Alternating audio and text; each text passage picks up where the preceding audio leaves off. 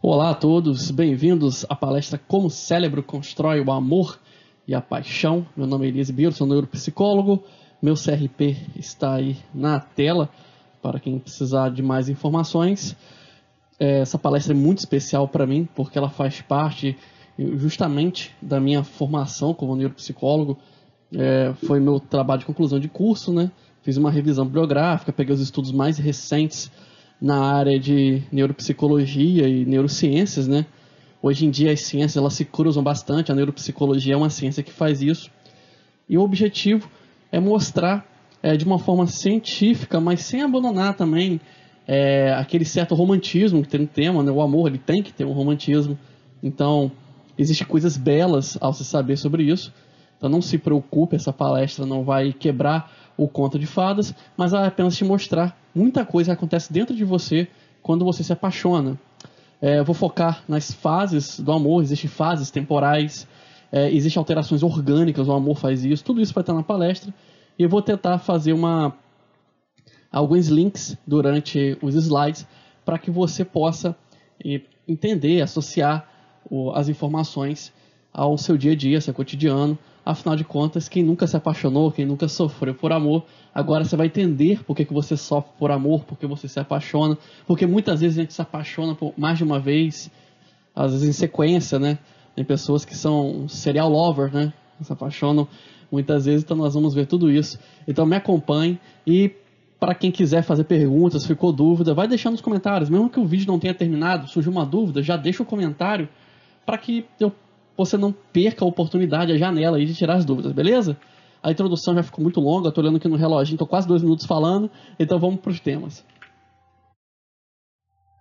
Então, o objetivo é entender o que acontece na mente quando nos apaixonamos e amamos, né? Que processos ocorrem no nosso corpo, esse aqui é o objetivo do estudo. Qual o peso dos fenômenos externos nessa construção? Enfim, é, passei muito rápido, mas basicamente é, nós vamos ver a parte científica, mas também a parte subjetiva do que ocorre quando nós nos apaixonamos. Então vamos entender primeiro como é que começou essa história de tentar estudar o amor. O amor ele não começou a ser estudado agora, não é uma coisa assim tão recente. Os antigos já falavam sobre amor, já tentavam entender por que, que a gente se apaixona, por que, que a gente toma decisões bem estranhas quando a gente está apaixonado. Não tenta disfarçar, todo mundo já tomou decisões estranhas quando está apaixonado deu presentes estranhos, falou coisas estranhas, não percebeu que aquela pessoa não era uma má pessoa. Quem nunca entrou numa furada porque estava apaixonado? Então, são fenômenos muito comuns e já aconteciam aí desde a Grécia Antiga. Como eu tinha falado anteriormente, ah, uma observação, é, os slides eles têm, muitos deles têm referência como está aqui embaixo, ó, Outro, outra Mari 2009, essa, que são as referências onde eu tirei algumas partes dos textos que estão aí. No fim do vídeo, é, no último slide, no penúltimo, na verdade, vai ter as referências biográficas para quem quiser ler os artigos e os estudos que deram origem a essa palestra, beleza? Então vamos continuar. A ideia atual de amor ela vem da Grécia Antiga. Como eu falei, é uma coisa que já vem construindo há muito tempo, não é novidade. Todas as perguntas que você faz hoje, os filósofos, pensadores, até os cientistas já fizeram há muito tempo. No pensamento grego, eles classificavam o amor em três tipos. Preste atenção que isso é muito importante para te compreender como é que funciona hoje na nossa sociedade. Por mais incrível que pareça, entendendo isso aqui, você entende como você ama hoje em dia. Porque amar também tem questões assim é, culturais, tem uma certa similaridade entre as culturas. O primeiro tipo de amor que os gregos se referiram foi o eros. É uma categoria, na verdade. Né? Os gregos dividiam amor em categorias. O eros é o amor é, mais romântico, é a atração, é a vontade mesmo de estar com a pessoa, né? Você sofre quando ela não está perto de você. Esse é o Eros, é muito comum, a gente vai ver que faz parte, está presente na nossa cultura. Você, provavelmente, se você já se apaixonou, se você caiu nesse vídeo, provavelmente você tem algum interesse pelo assunto. Então, você já teve esse tipo de sentimento, ou pelo menos chegou perto dele. Só o simples fato de você pensar que não está com aquela pessoa que você gosta, isso ocorre muito no comecinho do namoro você sofre pela falta, pela ausência da pessoa. E os gregos já percebiam isso.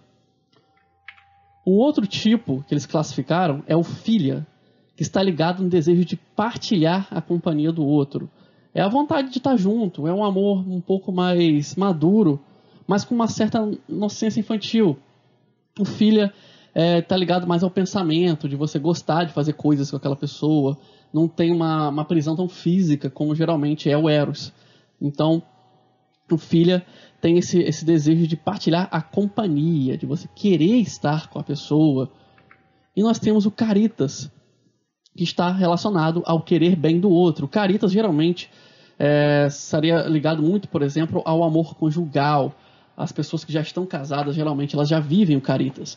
O caritas é você se sentir bem porque o outro está bem. Você se sentir bem porque você fez bem alguém. Então, caritas tá, tem mais a ver com aquela necessidade de você dar carinho ao outro. Por que eu estou falando isso tudo? Isso aqui é filosofia, isso não é psicologia. Mas a filosofia é a mãe de todas as ciências. Então, assim que a gente vai construindo conhecimento, à medida que a sociedade vai avançando, tudo isso que eles falaram lá atrás causa impacto na forma como nós entendemos hoje. Então nós vamos ver que apesar dos gregos terem classificados como tipo, quando a gente coloca numa linha temporal, o que acontece com a gente não é muito diferente disso aqui. Esse tipo de coisa, ela, esses, né, esses, essa forma de nos relacionarmos, elas, elas se repetem ao passar do tempo. E a gente é, transfere isso para o nosso dia a dia. Temporalmente falando, né, criando uma linha temporal, nós passamos pelas três fases Claro, estou falando aí de um relacionamento bem sucedido. Você pode, por exemplo, não passar do primeiro. Mas nós vamos ver com detalhes e por que, que acontecem essas três fases. Hoje em dia, nós temos equipamentos, testes de ressonância, coisas nesse sentido que mostram que quando nós nos apaixonamos, nosso cérebro percorre um caminho. Esse caminho vai gerar esses três tipos de amor. E você vai ver que, na verdade, apesar dos gregos classificarem tipos, esses, é, esses tipos de amar que, na verdade, são é, fases diferentes de um mesmo amor. Mas calma aí que eu estou adiantando alguma coisa para vocês. Vamos, vamos passar devagarzinho para você entender. Então os gregos é, chegaram àquele consenso do tipo, eles fizeram uma análise de observação. Só que chegou um momento que a humanidade resolveu descobrir o que acontecia no corpo. E sim, acontece coisas no seu corpo, a gente vai entrar mais detalhes sobre isso, mas vamos tentar entender como é que nós chegamos a essas conclusões. Aí vem Descartes é, ou Descartes, né, René Descartes, que é, foi importante né, para a ciência, depois vale a pena você estudar ele. Ele foi o cara que realmente resolveu estudar o corpo humano e como ele funcionava. Descartes é muito importante. Vale a pena dar uma olhada na teoria cartesiana. Mas lembrando, eu coloquei aqui como uma menção, mas as teorias de Descartes estão desatualizadas, tá? Mas é muito bom é, entender é, como funcionava a linha de pensamento dele, porque graças a eles é, nós tivemos a curiosidade de entender como o corpo funciona. Isso salvou vidas e fez que nós nos entendêssemos cada vez melhor, entendêssemos como é que nós funcionamos de verdade. Então, no pensamento cartesiano, o cartesiano tinha muita influência da religião, principalmente. Eles acreditavam, é claro, como eu falei, isso aqui não é uma ciência pura, é uma, uma protociência. Né? Eles estavam tentando descobrir, não tinham as ferramentas. Então, no pensamento cartesiano, substâncias rarefeitas chamadas espíritos animais, era assim que eles é, entendiam o funcionamento do corpo, ficariam contidas em cavidades no cérebro e, quando acionadas, citariam uma ação relacionada ao sentimento, fazendo-nos percorrer um caminho. Descartes, basicamente, ele falou aí de um processo de pensamento. Nosso corpo realmente tem sinapses que enviam sinais, percorre um caminho, nosso corpo realmente provoca alterações. Quando você se apaixona, acontece isso. Claro que não são substâncias rarefeitas e muito menos espíritos animais. Mas, como eu falei, isso aqui é, uma, uma é um, um proto-conhecimento. Né? Ele estava surgindo ali, estavam tentando, estavam pesquisando o que eles tinham na boa vontade. Ainda não havia tecnologia para pesquisar como a gente pesquisa hoje. Mas, ponto para Descartes, por tentar é, chegar a uma conclusão. Se ele não tivesse tentado, iniciado, a gente não teria chegado às conclusões que a gente tem hoje. Então, é, tem aqui uma citação da Borges, é, o amor implica um caminho específico dos espíritos, né? ela está falando aqui do Descartes, não é o que a gente vai focar aqui nesses slides. A impressão que a imagem do ser amado provoca na mente incita os espíritos animais a percorrer o corpo, fazendo com que o sangue corra em abundância, enviando novamente os espíritos com mais força ao cérebro, o que fortalece a primeira imagem do objeto amado, forçando a alma a permanecer nesse pensamento, como falei, eles acreditavam mais na religião, não estou desfazendo a religião, claro, mas são campos de conhecimento que hoje em dia a gente sabe que não dá para ficar misturando, porque tem formas de enxergar diferente. Então, a teoria cartesiana tinha muita superstição, né? não estou dizendo que, o, que, as religiões são supersticiosas, nada desse tipo, aí vai, vai da fé. mas naquele período a, a, acabava atravessando esse campo de superstição. Então, ele sabia que acontecia um processo, mas ele não tinha como enxergar, então ele atribuía o quê? A espíritos, a coisas assim. Claro que hoje em dia a gente conhece os hormônios, conhece as sinapses, então a gente sabe que o cérebro percorre, é, vamos dizer assim, esse caminho, né? tem realmente um caminho específico. Então, ponto para Descartes nisso, mas como eu falei, a teoria ela ainda cabia mais estudos. E é desses estudos que nós vamos agora focar. O amor no corpo, finalmente. Agora que você entendeu o caminho, que é a ciência do amor, percorreu na antiguidade, foi um caminho difícil, né? Primeiro você só tinha as observações, aí depois você queria descobrir o caminho do corpo, mas você não tinha ferramentas para fazer análise. Então, agora nós sabemos, através de pesquisas, né, não só de psicólogos, mas do, dos neurocientistas, como o amor ele percorre o corpo, né, ele, ele, é criado pelo seu cérebro para que você permaneça é, com a pessoa amada, para que você se sinta feliz quando está com a pessoa. Tudo isso ocorre através de um processo de interação entre coisas externas, né? Vou tentar aqui achar uma palavra mais fácil para vocês. É reações externas, é quando você olha para alguém, quando você se apaixona por alguém, quando você tem um estímulo de fora da sua mente, né? Ou seja, quando você olha para a pessoa ou você escuta uma coisa que ela está falando e você começa a se apaixonar. E também há processos internos que o cérebro utiliza para facilitar essa paixão. O cérebro ele é o maior curviteiro que tem. Ele vai tentar te empurrar para amar alguém. Sempre que ele vê uma oportunidade, ele começa a sofrer alterações para você se apaixonar. E da próxima vez que você se decepcionar, já tem alguém para você botar a culpa. Se apaixonar muda você, muda mesmo, tá? Ó, aqui mais uma citação da Borges. Os estudiosos admitem que a paixão do amor causa efeitos no sistema nervoso autônomo. Aumento de batimentos cardíacos, garganta seca, dificuldade para respirar e aumento de temperatura. Assim, a febre que percorre o corpo daquele que ama não é uma ilusão literária, mas um efeito do amor no sistema nervoso autônomo. O sistema nervoso autônomo, para quem não conhece, né, quem não, não estuda na área, é, existem funções no seu corpo que elas são automáticas. Por exemplo, seu coração bate de forma autômata. Então, o sistema nervoso autônomo ele controla essas funções automáticas, vamos dizer assim, né, do seu corpo, aquelas que você que o cérebro não pode esperar que você tome a decisão, senão você morre ou, ou não processa, é, você se torna ineficiente no ato de viver. Então, você sofre alterações nessas funções. Olha só que coisa doida. Então, quando você se apaixona, teu corpo começa a funcionar estranho. Você realmente fica doente. Aquele calorzinho que você sente é um calorzinho mesmo. Aqui tem uma, um pequeno esquema de como o caminho é percorrido. É, você está aqui um estudo do De Boer, Van Boel e T. Rost. Eu espero ter citado esses nomes corretos, mas vai ter referência. É, de acordo com eles, vários estudos em RMF, ressonância magnética funcional, ou seja, você faz uma ressonância do cérebro com ele funcionando, então você permite enxergar o que acontece vem mostrando que áreas responsáveis pelo sistema de recompensa do cérebro são ativadas pelo amor romântico. São elas a ínsula medial, isso aqui é uma curiosidade, tá? não precisa decorar isso não. Ínsula medial, córtex singular anterior, hipocampo, corpo estriado, núcleo accumbens e o hipotálamo. São áreas com alta concentração de dopamina responsáveis pelo sistema de recompensa do cérebro. Tá, mas você está assistindo isso e está dizendo, ah, mas eu não sou neurocientista, eu, como que me interessa saber essas áreas? Realmente não interessa muito, a não ser isso aqui, ó altas concentrações de dopamina. Não sei se ficou destaque, foi bom, né? E sistema de recompensa do cérebro. Essas áreas que o seu cérebro começa a ter atividade, esse caminho que ele começa a percorrer de estímulos, estão ligados a um prazer. Ou seja, o cérebro começa a recompensar você quando você se apaixona. Ele quer te incentivar a continuar se apaixonando, a ser uma pessoa apaixonada ou apaixonado. Então, é, essas áreas de recompensa começam a ser estimuladas e isso, isso realmente provoca mudanças em você. E pior de tudo, isso muda seu comportamento. Você já ouviu alguém dizer assim: Nossa, você fica muito diferente quando está namorando? É disso que a pessoa está falando. Você começa a sofrer é, influência em áreas que mudam seu comportamento.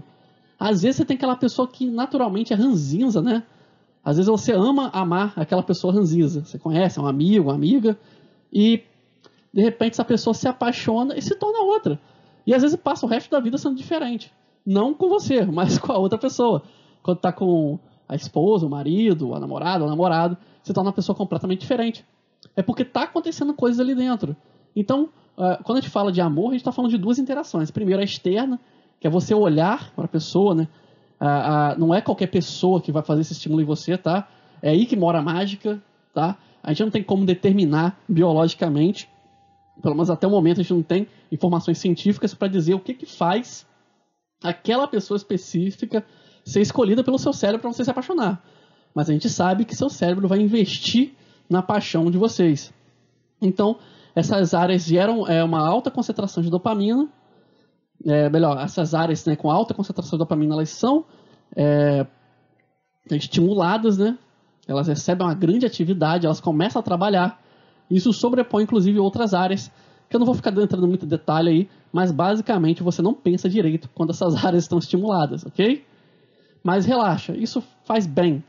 É, ser racional demais também faz mal para a vida. O amor ele faz bem justamente é, por ele ter, ter, ter, essa coisa do estímulo, da motivação. Pessoas apaixonadas, pessoas boas, geralmente vivem mais e vivem mais saudáveis.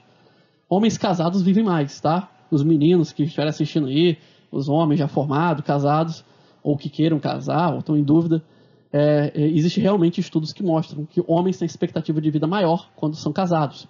Ok? Então, amar faz bem também, faz bem para o corpo.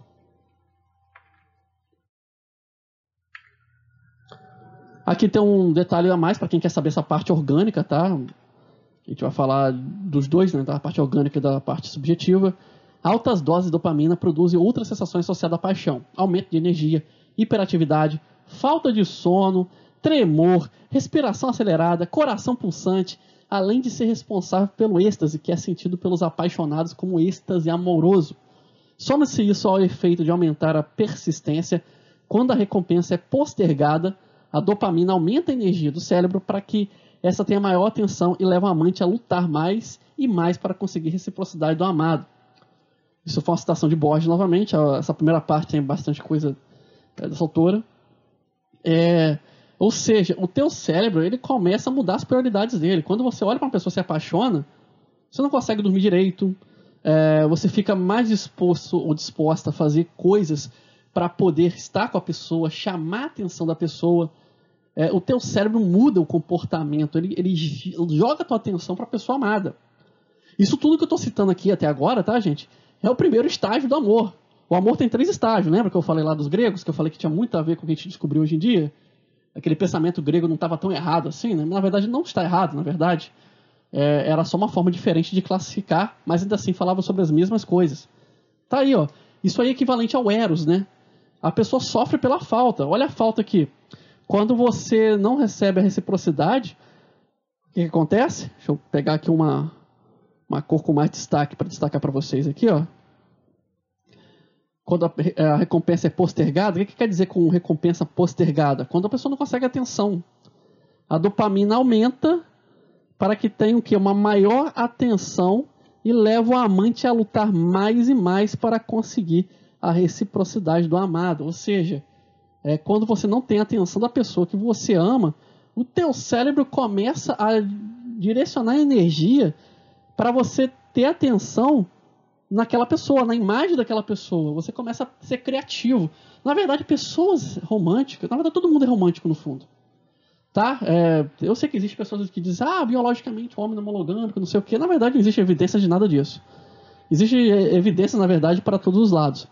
E o que ocorre, na verdade, é que você vai se apaixonar, você pensando nisso ou não. É... Então, teu cérebro vai lutar para te recompensar por ter atenção, para melhor, para ter a atenção da pessoa amada. Então, quando alguém te disser que você está cego ou cega por amor, você já sabe aí por que, que acontece isso. Aqui é só também a título de curiosidade, tá? Ninguém precisa levar isso necessariamente para a vida, só para você ver como é que funciona o amor. Uma curiosidade é aqui tem uma imagem de um amor maternal, tá? Deixa eu dar o destaque aqui para vocês. Deixa eu ver se o azul fica mais destacado. Esse aqui é o amor maternal. E esse aqui é o amor romântico. Você vê que as áreas são muito parecidas, né? Você vê que tem uma, uma reação muito parecida aí é, entre o amor romântico e o amor maternal. É um amor que quer bem, né? Você... Na verdade, isso aqui são áreas que são desativadas, tá? Então, é, é, você tende a se tornar uma pessoa menos defensiva quando você se apaixona. Na verdade, quando você também tem uma relação com sua mãe, né, uma relação de filho, filha, é, principalmente quando a mãe é, acabou de ter a criança, né, ela também fica com áreas muito parecidas, assim, ativadas.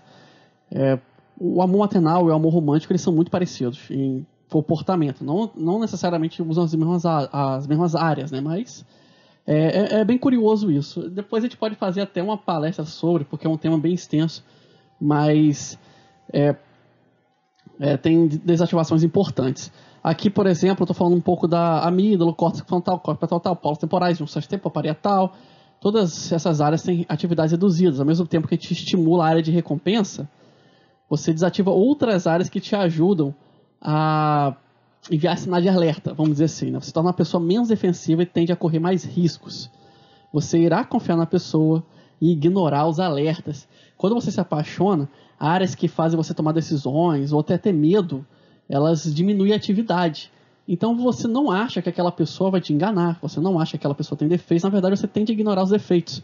Ou não acha que esses defeitos são tão longos. Tem gente que às vezes diz, ah, mas eu sei que a pessoa não é perfeita. Ela fala isso, mas o cérebro dela não quer nem reconhecer isso.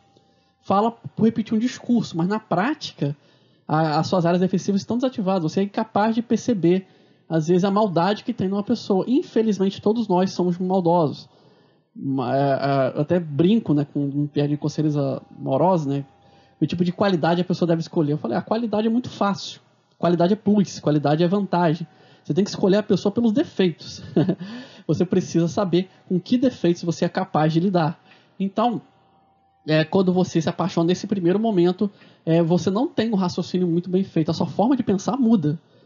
Mas isso acontece por quê? Porque se, não, se você tiver suas defesas levantadas, você nunca, jamais iria se apaixonar por ninguém. Se a gente não se apaixona por ninguém, a nossa espécie entraria em extinção, porque a gente não ia se reproduzir, não ia entendeu, ter filhos, não ia. Tem uma questão também de evolutiva aí. Mas é, o nosso cérebro precisa sofrer essas transformações para que você dê espaço para as pessoas entrarem e você, é, é, você tentar é, conhecer de verdade essa pessoa. Aí sim tomar uma decisão racional. Mas essa decisão racional não ocorre no curto prazo. Ah, bom, tudo que eu falei agora já é o primeiro estágio do amor, mas agora eu vou botar mais divididinho, dividido aqui, né? Resumidamente, o primeiro, no primeiro estágio, o momento da dopamina. Desculpa aí pela fala embolada. Mas, resumidamente, é, o, no primeiro momento, a dopamina se eleva, as suas defesas psíquicas, psíquicas baixam, como consequência, a sua testosterona sobe e você sente mais desejo sexual. Já vou fazer uma observação sobre isso. Nesse ponto, você sente atração sexual pela pessoa amada, a paixão ainda não evoluiu para amor companheiro. Agora nós estamos falando de química. Tá? A gente falou de área do cérebro estimulada, a gente falou de subjetividade. Quando você conhece uma pessoa, suas defesas baixam, a gente falou bem disso aqui já. E a sua testosterona sobe. Por que a sua testosterona sobe? Quando você tem uma grande quantidade de dopamina, um dos caminhos que ela pode seguir é a conversão para testosterona. Na verdade, ela estimula a produção de testosterona. Homens e mulheres têm testosterona, tá? A diferença é, é como isso ocorre mas é presente nos dois organismos. Nesse caso aqui, a testosterona está com o papel de estimular o desejo sexual. Quando eu falo desejo sexual, estou falando que você obrigatoriamente vai querer fazer sexo com a pessoa? Não. O desejo sexual tem a ver com atração. Essa questão aí de sexo tem a ver também muito com cultura, sociedade. Tem pessoas que têm compromissos religiosos, não vão fazer mesmo.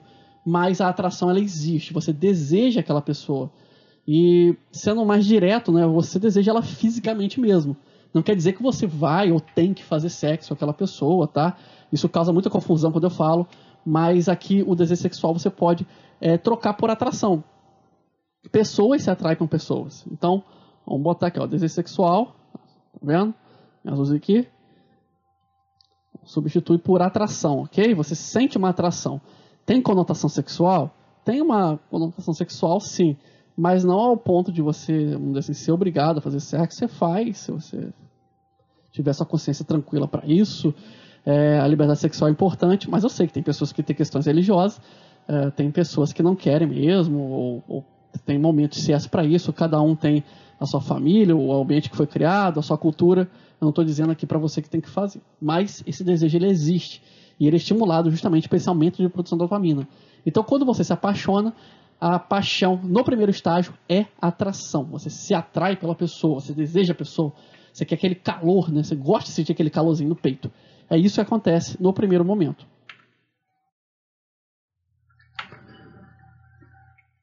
Então, tudo que vimos até agora, primeiro estágio. Ok? Está bem resumido, já falei isso várias vezes. um pesquisador chamado Carlos Iela Garcia, não me engano, em espanhol, descobriu que o amor no cérebro pode ser dividido em três estágios, como uma linha temporal. Aqui eu fiz um esquema ilustrativo, tá? Não é preciso. Em cada fase do amor, é, hormônios diferentes são ativados. Eles vão subindo e descendo conforme o estágio que você está. Isso vai mudando a forma como você lida com o amor. Isso permite que você ative áreas diferentes do seu cérebro e preste atenção em coisas diferentes. Isso te ajuda a primeiro a ter a atração e depois passar para os estágios seguintes, que é o amor de verdade. Aqui tem uma, um resumo que o Carlos Ieda fez, né? uma leitura muito interessante dos resultados empíricos vem da análise global do gráfico. Os resultados obtidos da nossa amostra parecem dar algum suporte à hipótese de três fases principais nas relações amorosas. Uma fase inicial e breve da paixão, que é aquela atração que você sente. Uma fase posterior de amor apaixonado e a fase mais longa de amor companheiro. Ou seja, o Iela, ele fez um teste, ele estudou as reações cérebros ou equipamentos para isso, ele fez mensuração. Não é esse gráfico, tá? Esse gráfico não está com precisão laboratorial, é só uma ilustração para você ver as alterações. Se quiser, né, tem as referências, se quiser ler um texto mais técnico. E ele notou que durante a paixão, o teu cérebro ele tem estágios diferentes. Aquele primeiro estágio ele dura coisa de quatro meses, se não me falha a memória. Entendeu? Ele é bem rápido. Depois você já pula para o estágio seguinte. Tá vendo? Você vê aqui no gráfico que eu fiz aqui, ó a dopamina muito presente no primeiro estágio e os outros hormônios bem baixos. Aí depois a dopamina cai um pouquinho, os outros hormônios sobem. Aí já tem uma reação diferente que eu já vou falar. E depois a dopamina ela vai diminuindo e você sobe outros dois hormônios que eu também vou entrar em detalhes. Mas basicamente é, você sofre é, alterações de comportamento à medida que você também evolui nos seus estágios de relacionamento. Então vamos aqui, né, vamos falar da evolução agora do amor no cérebro. Como vimos, o primeiro estágio, a dopamina é predominante, trazendo a paixão erótica, né? Ou seja, você tem atração mesmo. Mais uma vez, eu usei o termo erótico, usei sexual, para me referir à paixão, ao desejo da pessoa, fisicamente. Não quer dizer que você vai automaticamente é, é ter uma relação sexual com essa pessoa, você tem ou não, de acordo com sua vontade, suas, suas crenças. Mas é, esse primeiro estágio é uma atração mesmo, uma atração mais física. Aí depois os seus hormônios oxitocina e vasopressina passam a ser dominantes. É, vou voltar aqui, uma, agora vamos partir para uma parte mais técnica. Né? Acredita-se uma participação do hormônio norepinefrina, que é um outro hormônio que entra junto aí, junto com a dopamina presente.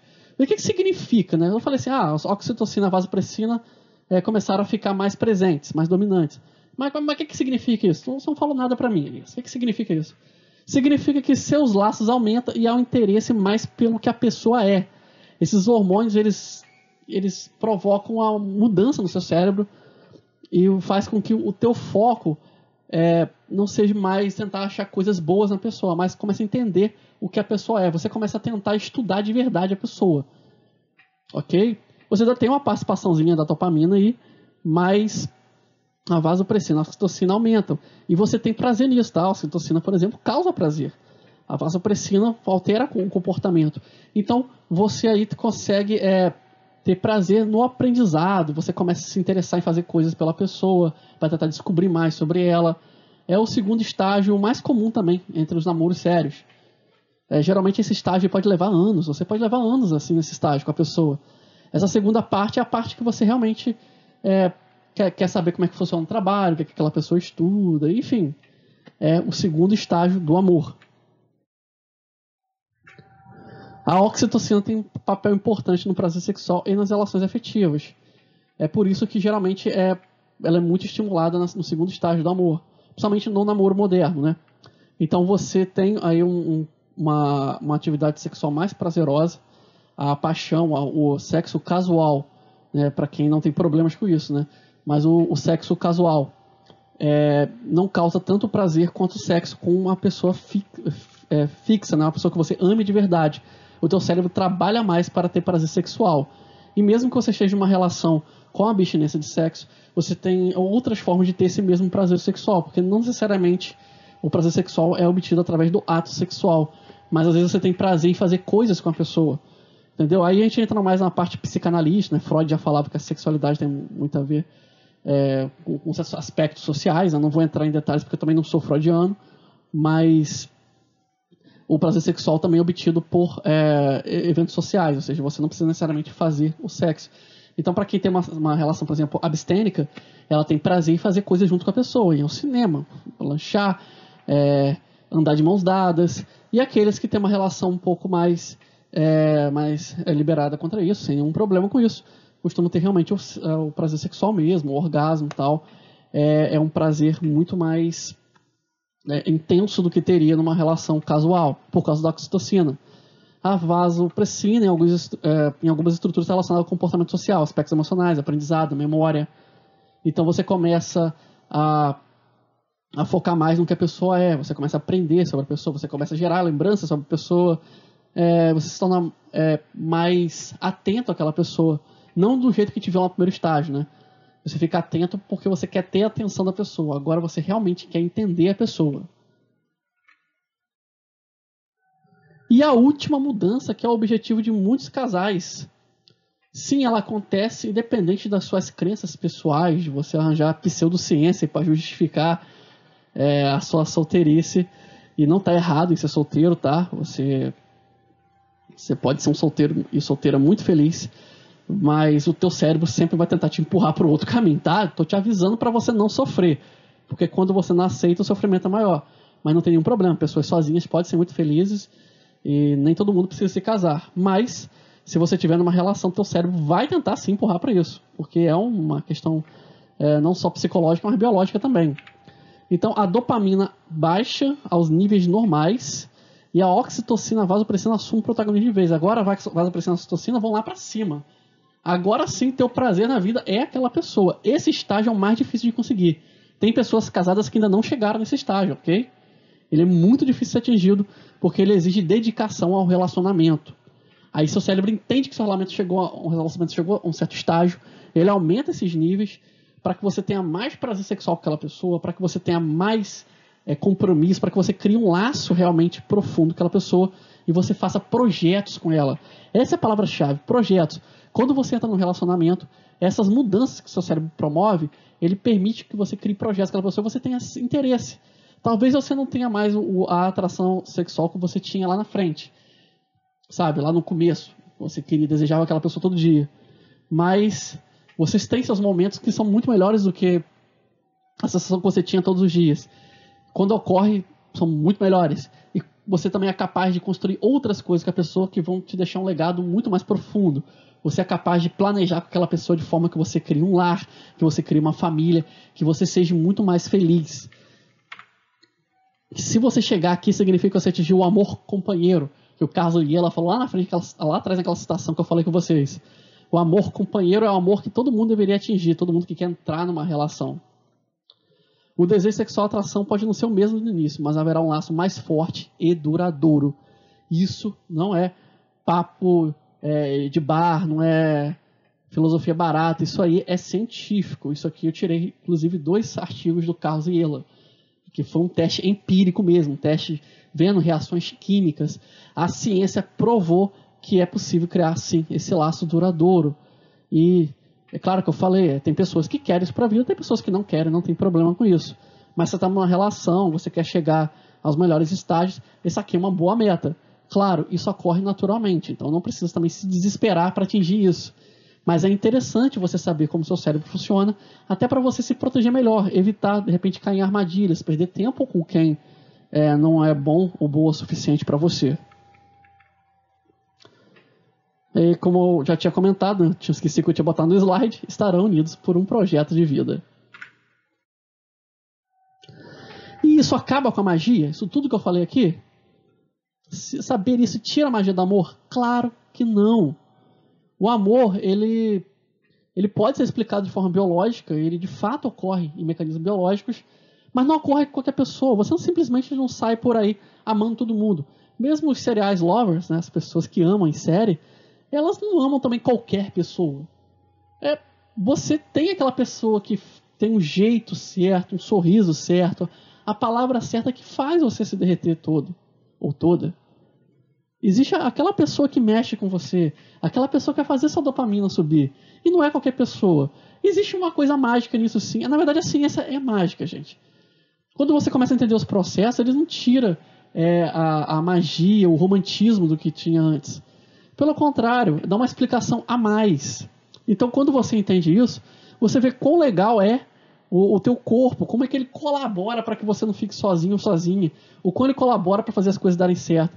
Isso é muito legal, isso é algo que acho que né, a gente, é, é, é algo para a gente ter orgulho como espécie, sabe? É, outras espécies também têm comportamentos monogâmicos, como é comum nos seres humanos. Não estou falando especificamente do monogâmico, né? existem outras configurações aí de relacionamentos. Está tudo bem, cada um faz o que quiser para sua vida, mas é, independente do tipo de amor que você vive, é, a forma como o ser humano lida isso, como ele racionaliza isso, é quase único, sabe? As outras espécies têm formas também de amar, mas a gente consegue compreender isso, a gente consegue dar sentido especial para isso. É por isso que a gente chama de razão, né? a gente consegue criar uma razão para isso. Então a magia não acaba. Na verdade, ela só aumenta. A gente tem tudo isso biológico, mas a gente não transfere isso para todo mundo. A gente, a gente consegue dar uma razão para isso e concentrar nossos esforços na pessoa especial, na pessoa amada. Como eu estava falando, aqui está um resumo do que eu acabei de falar com vocês, né? apesar de toda a explicação biológica, tem algo mágico no amor. Só acontece com pessoas especiais que passam por nossa vida. Sua dopamina não sobe por qualquer pessoa. Ela provoca, ou ele provoca uma mudança social, ou mudanças sociais. Se bem direcionado, você torna, se torna uma pessoa melhor e tem mais qualidade de vida. Casais felizes com relação estável vivem melhor e vivem mais, tá? Isso é estatística. Aqui tá algumas referências, está cortando um pouco aqui, mas se alguém precisar de alguma coisa que tenha cortado por causa da minha imagem, é só me pedir aí depois nos comentários que eu passo para vocês a referência bonitinho. E para quem quiser ler e conhecer mais, também esses são os artigos principais utilizados para a confecção dessa apresentação. Muito obrigado por ter chegado até aqui comigo. Eu tentei ser o mais breve possível. Eu sei que palestra demora um pouco, tentei fazer ela de forma curta. É, o amor é um assunto muito legal. Eu gosto de estudar o amor, eu acho, eu acho fantástico. É, para quem vê por outro meio, não deixe de conhecer meu canal Psiconerd. Eu tento postar algumas coisas de psicologia por lá. Se você estiver vendo pelo Psiconerd, não deixe aí de deixar um joinha, compartilhar e se inscrever, que isso me ajuda a divulgar também o trabalho. E vou aguardar os comentários de vocês. Vamos conversar junto aí. Quem sabe eu também não aprendo com vocês, ok? Vamos fazer essa troca. Meu nome é Elias Ribeiro, sou neuropsicólogo. Um grande abraço. Criado por Elias Ribeiro.